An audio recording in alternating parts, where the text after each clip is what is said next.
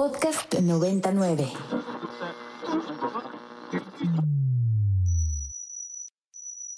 Ingresando código de acceso. Verificando permisos. Trazando ruta. Novena dimensión. Acceso temporal. Autorizado. Abriendo portal en 5, 4, 3, 2, 1.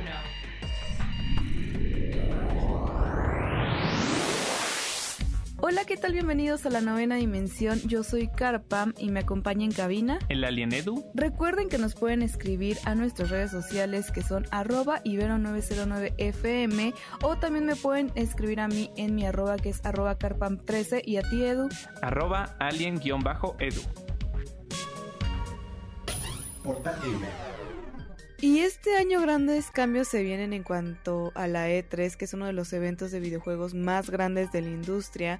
Y es que algo está pasando porque pues estas empresas, las más grandes, resulta que no van a estar dentro de pues de esta presentación. Estoy hablando de PlayStation, Xbox y Nintendo. Y pues vamos a enfocarnos un poco más en Nintendo, que siempre ha hecho entradas espectaculares y siempre ha estado muy dedicado a presentarnos nuevos proyectos. Y es que resulta que por primera vez no va a estar dentro de la E3 y pues esto va un poco de la mano eh, conforme a algunos rumores que dicen que es que porque no tiene títulos nuevos que mostrar, entonces por esto es que no se va a presentar en la E3 este año, Edu.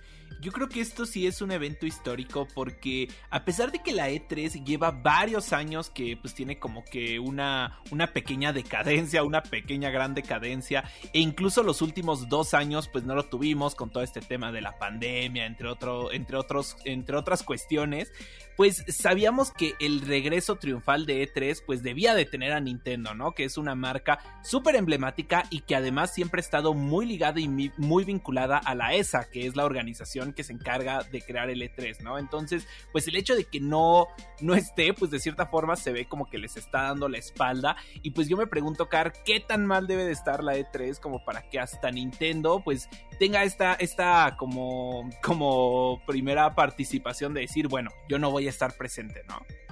Sí, exacto, que diga que no y, y por otro lado parece un poco raro Edu y como poco congruente en el aspecto de que dice Nintendo, yo no voy a estar en la E3 porque no tengo cosas nuevas que mostrar, pero sí voy a hacer mi famosísimo Nintendo Direct próximamente. Entonces como que pues están ahí un poco raras las cosas y sobre todo porque también mencionaban que con el estreno de, de Zelda Breath of the Wild, pues que es muy cercano a la fecha del E3, como que no hacía mucho sentido que según esto se presentaran. Pero si ya va, también van a tener un Nintendo Direct, ¿por qué no? Quizás guardarse una que otra cosita para el E3, ¿no? Como que está sucediendo ahí que no está permitiendo a Nintendo ir más allá y continuar dentro de un evento histórico que pues muchos gamers esperan a lo largo de los años. Claro, y de hecho yo creo que simplemente con el hecho de tener algún tráiler o alguna sorpresilla ahí de Breath of the Wild, eh, bueno, de la secuela de Breath of the Wild, de este nuevo The Legend of Zelda Tears of Kingdom, pues ya hubiera sido más que suficiente para todos los que hayan presenciado pues su evento en E3, ¿no? Pero pues parece ser que no es así.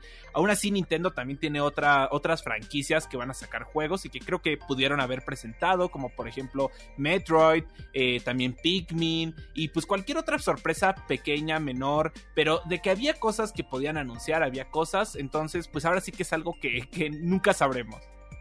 Sí, exacto, o sea, creo que son cosas que no que no nos dan visibilidad del todo, pero pues bueno, si algo hay que como pues no sé notar y, y y quizás como aplaudirle a Nintendo es que siempre ha sabido trabajar en lo que quiere, ¿no? Creo que muy pocas veces nos han dado, eh, pues no sé, retrasos o noticias que no, no beneficien al consumidor y creo que eso también hay que aplaudirle. Y si Nintendo está decidiendo no subirse a la E3 por algo será. Y también a mí me llama la atención qué es lo que van a presentar en el Nintendo Direct, o sea, como qué otras cosas nuevas se pueden esperar.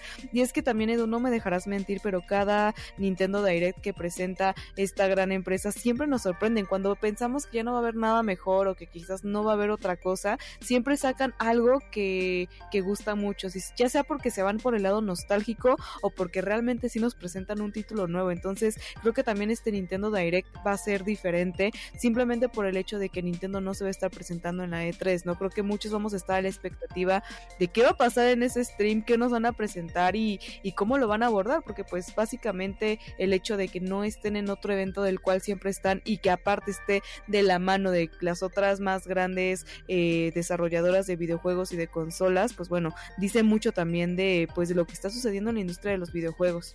Totalmente de acuerdo. Eh, yo en lo personal los, los eventos de Nintendo los adoro. Siento que son unos genios en la forma en la que acomodan como este formato tan didáctico en la que te van anunciando los videojuegos y que de hecho pues la competencia como lo son PlayStation y Xbox pues ya lo han replicado y lo han copiado de cierta forma con sus propios videojuegos. Entonces yo sin duda emocionadísimo. Espero que sí se haga este Nintendo E3.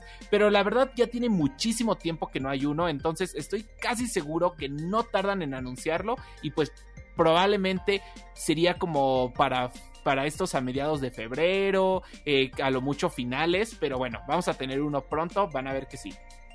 Así es, vamos a estar pues ahí muy pendiente de todo esto. Oye, y otra situación que también está pasando en el mundo de los videojuegos y que también me llama la atención es con respecto a lo que es Diablo 4, este título muy esperado de lo que es Blizzard, que pues bueno, ya sabemos inicialmente que sufrió un retraso garrafal, se esperaba, si no mal recuerdo, para hace tres años aproximadamente, y pues bueno, entre pandemia y entre varias cosas que han sucedido, pues bueno, el título decidió retrasarse pues esto dice ya mucho, y ahora sumado a esto, Edu, resulta que para poder jugar el título ya se está diciendo que tanto para Xbox y para PlayStation vas a necesitar pues estas membresías que tienen, que pues son respectivamente el PlayStation Plus en lo que es el Sony PlayStation y el Xbox Live Gold de, pues, de Xbox, ¿no? Esto incluso también va a estar para la PC y lógicamente esto ha generado en la audiencia pues un disgusto porque un título que nunca ha requerido un permiso, un cobro extra, pues eh, no sé, que de la nada desean cobrar. Creo que es suficiente ya teníamos con World of Warcraft que tienes que pagar el servidor y ahora este título que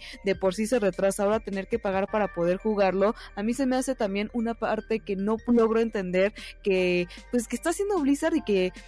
pues no sé, claramente ya mucha gente está disgustada con este título y siguen y siguen sumándole cosas para, pues no sé, incomodar o no sé cuál es el punto de todas estas situaciones que están presentando. Blizzard lleva una muy mala racha como en todo este mundo del gaming y sobre todo con su franquicia de Diablo, ¿no? O sea, recordemos este juego de Diablo Immortal que salió para celulares y que bueno, la crítica y los fans lo destrozaron y en vez de que traten como de arreglar eh, el nombre de Diablo y como volver a cumplir, cumplirles a los fans, pues pues parecieran que se están alejando aún más del objetivo, ¿no? O sea, para la gente que, pues como que no está muy, eh, pues muy cercana a esto, hay ciertos títulos que tienes que pagar una membresía para jugar en línea.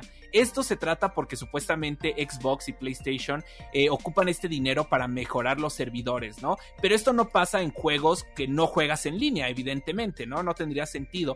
Pero pues este parece ser un parteaguas y el primer videojuego que implementa la necesidad de tener dichas membresías para poder jugarse, ¿no? Entonces yo creo que aquí los fanáticos pues sí están en todo su derecho de alzar la voz y de quejarse.